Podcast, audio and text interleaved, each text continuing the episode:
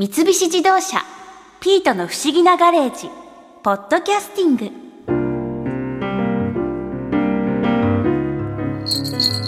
あらピートしんちゃんのところに帰る途中。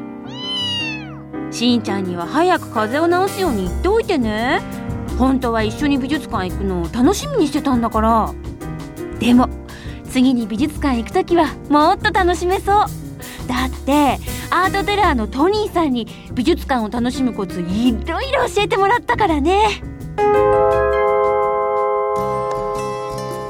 まあ美術館ってたくさんあると思うんですけど、はいはいはい。トニーさんがおすすめの美術館ってどこかありますか、おすすめの美術館でいうと、まあ、都内にも本当にたくさんあるんですが僕あの出身がもともと千葉県なのでね。あの千葉にある美術館で DIC 川村記念美術館っていう DIC はい、桜にあるんですけれども DIC っていうのが大日本インキっていう会社なのであ。そこの会社が色の会社なので、はい。い色見本作って色が綺麗な作品っていうテーマで集めてるので、うん。いろんなものがあり西洋美術ルノワールがあったりとか彫刻作品もあったり日本美術もあったりっていういろんなジャンルがあるのでまずこう誰かと言っても外れないだろうなっていうのが一つと、あとは敷地がすごく広くてそこにこう自然がすごい綺麗だというか広がってるんですね。はい。そうすると、まあ、本当にドライブとかで行くと美術館だけじゃなくてこうピクニックもできるので、はい。あー楽しそう。したりとかはい。できるのがまあポイントなのと、あとはぜひ見ていただきたいのはマーク・ロスコっていう抽象画家がいるんですね。マークロスコ。マーク・ロスコっていう、はい。で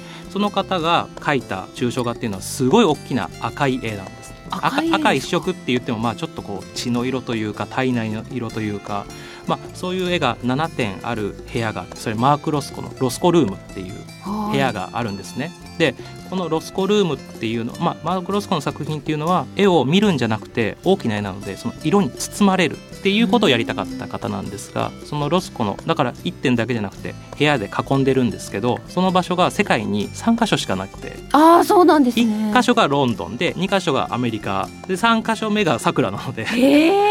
だからもう本当世界三大ロスコ美術館の一つなので、まあ、そういうところもあるので、まあ、本当にそれを見るためだけに行っても面白いかなって気がしますね。やっぱりもうはい。ここに来る方々っていうのははい。そのロスコを目指してたりとか、好きな人はやっぱりロスコルームが見たくて行くんですが、はい。まあ、あとはレンブラントの作品、まあ、ルノワールモネピカソとかもあるので、うん。まあ、ロスコルームはすごく有名かなって気がします。そうかバランスよくバランスよくすごく今有名な作品とかも。で今やってるのがちょっと特殊な特別展やってて、はい。スサノオ。スサノあの日本神話に出てくるスサノオ、はい、はい、に関するものを集めた展覧会をやってて。まさに今これやってるんですか？今ちょうどスサ3月までやってるので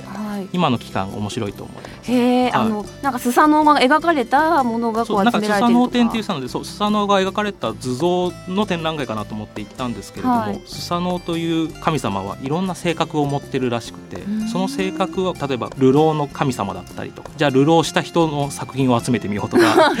怒りっぽい神様だからじゃあ怒りっぽいアート作品を集めてみようとかなんかこういろんな性格に分けて展示してあってなんかすごくパワーあふれる展覧会でした。都内でやったらその展覧会見たらもう疲れて帰るの嫌になっちゃうと思うんですけど あの川村記念美術館本当自然が豊かなのでいい感じで浄化されて帰れるので あなかなか川村記念美術館でやるにはいい展覧会だなと思ったのが一つですかね。あとはもしくは箱根に足を伸ばして箱根だと東洋美術が好きな人だったら岡田美術館さんとかはい、西洋美術が好きだったらポーラ美術館うん。家族連れとか、まあ、アクティブなのが好きだったら箱根彫刻の森美術館とか、うん。まあ、いろんな選択肢があるっていう意味では箱根まで足を伸ばして、まあ、ドライブなんかで行くとすごいいいかもしれないですね。うん。岡田美術館と箱根彫刻の森美術館に関しては中に足湯があるのであ車で運転して疲れたら足湯に入って、はい。でそれでその疲れ癒して帰るってこともできるので、うんあのそういう意味でもドライブで行くなら僕は箱根をおすすめしてますかね。まあ、あの今の季節かはい。らおすすめの展示会とか企画って何かありますか、今だと、まあ、ちょっと大きな展覧会でいうと東京都美術館で新印象派展っていうのが、新印象派、はい、新印象派っていうのは、まあう、ん。印象派は多分何となくみんな聞いたことあると思い。うんます、ルノワールとかモネとかですね、はい。でそれの後の時代、まあ、新ってついてるぐらいですから新しい印象派なんですけども、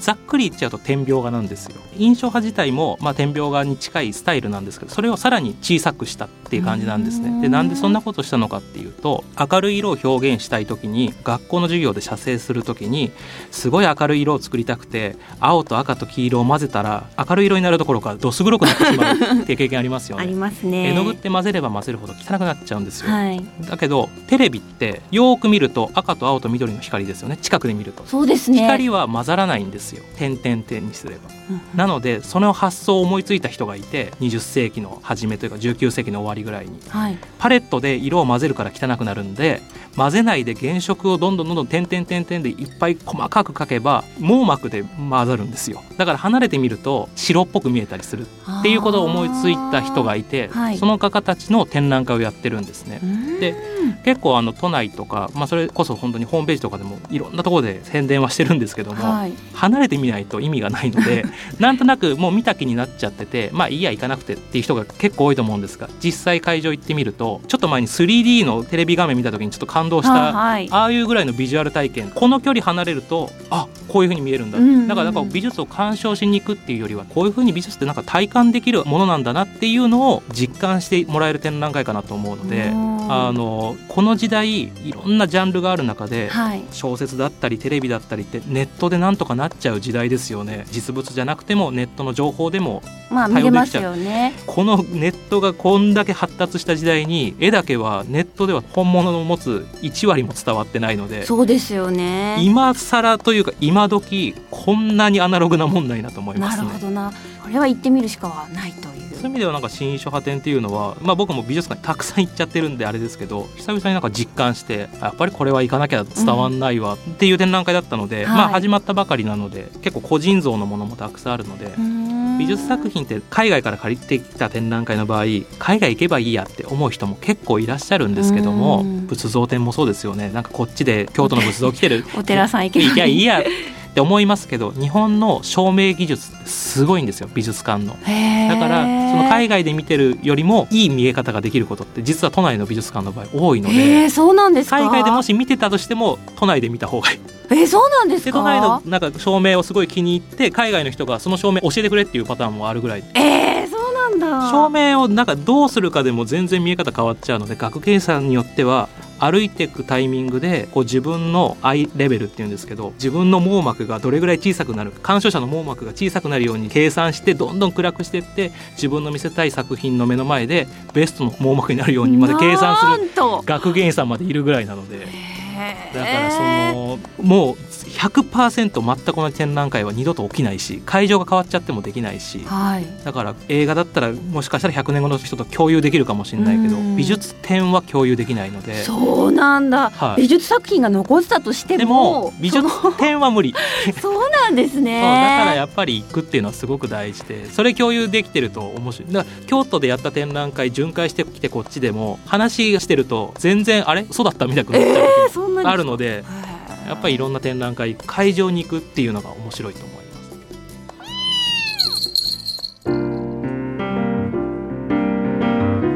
トニーさんって日本でただ一人のアートテラーなのよね。確かに。トニーさんのお話を聞いたら美術の世界を身近に感じるな。そうだ。今度しんちゃんと美術館行く時トニーさんから教えてもらった話を披露してしんちゃん驚かせちゃおう。しんちゃんには内緒だよピート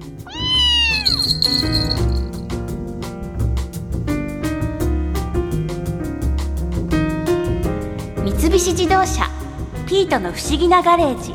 ポッドキャスティングこのお話はドライブアットアース三菱自動車がお送りしました。